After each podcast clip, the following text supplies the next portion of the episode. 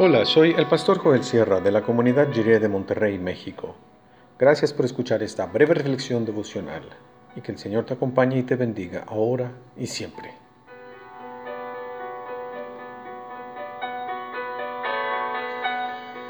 El efecto de la levadura. Leemos en Marcos 8, del 14 al 21 en la versión La Palabra. Los discípulos habían olvidado llevar pan. Solamente tenían uno en la barca. Jesús les recomendó, miren, cuídense de la levadura de los fariseos y de Herodes. Los discípulos comentaban unos con otros, esto lo dice porque no, no hemos traído pan. Pero dándose cuenta de ello, Jesús les dijo, ¿por qué están comentando que les falta el pan? Tan embotada tienen la mente que no son capaces de entender ni comprender nada? Ustedes tienen ojos pero no ven, tienen oídos pero no oyen. ¿Ya no se acuerdan de cuando repartí cinco panes entre cinco mil personas? ¿Cuántos cestos llenos de trozos sobrantes recogieron? Le contestaron, doce. Y cuando repartí siete panes entre cuatro mil personas, ¿cuántas espuertas de trozos sobrantes recogieron? Le contestaron, siete. Y Jesús les dijo, ¿y aún siguen sin entender?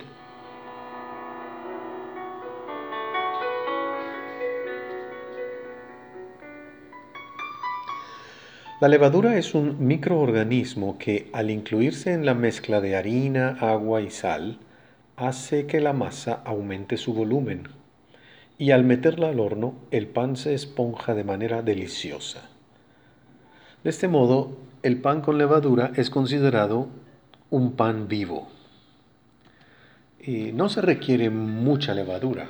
En proporción con la harina, en realidad solo se usa un poco de levadura, pero su efecto se extiende a toda la mezcla. Algunas ideas funcionan como la levadura. No se necesita que ocupen un lugar prominente en la mezcla, basta con solo un poco. El Señor Jesús advirtió a sus discípulos del peligro de dos tipos de idea. Uno proviene del fariseísmo y el otro de Herodes. Ambas tienen que ver con la respuesta humana que intenta minimizar la maravilla del Evangelio. La levadura de los fariseos consiste en despreciar los milagros y tomarlos como si fueran engaños, trucos o incluso obras del, enemigo para confundir y para provocar polémica. La levadura de Herodes consiste también en un desprecio por los milagros, por considerarlos solo como entretenimiento, como actos extraordinarios de magia que no tienen mayor trascendencia ni significado, ni implicaciones de transformación personal. La maravilla del Evangelio, el milagro de la gracia de Dios, las sanidades y liberaciones realizadas por el poder de la palabra y el Espíritu de Dios en el mundo, la presencia del reino de Dios en Cristo Jesús.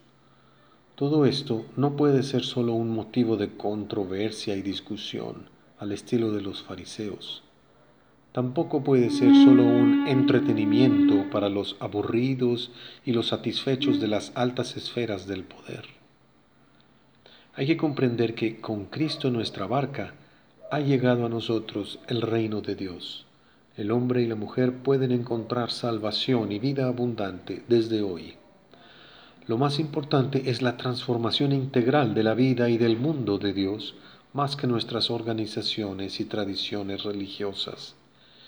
Y hay que comprender que con Cristo, la maravilla del Evangelio es un asunto serio que pone a temblar a todos los Herodes de la historia, porque Cristo somete a las almas humanas con su misericordia.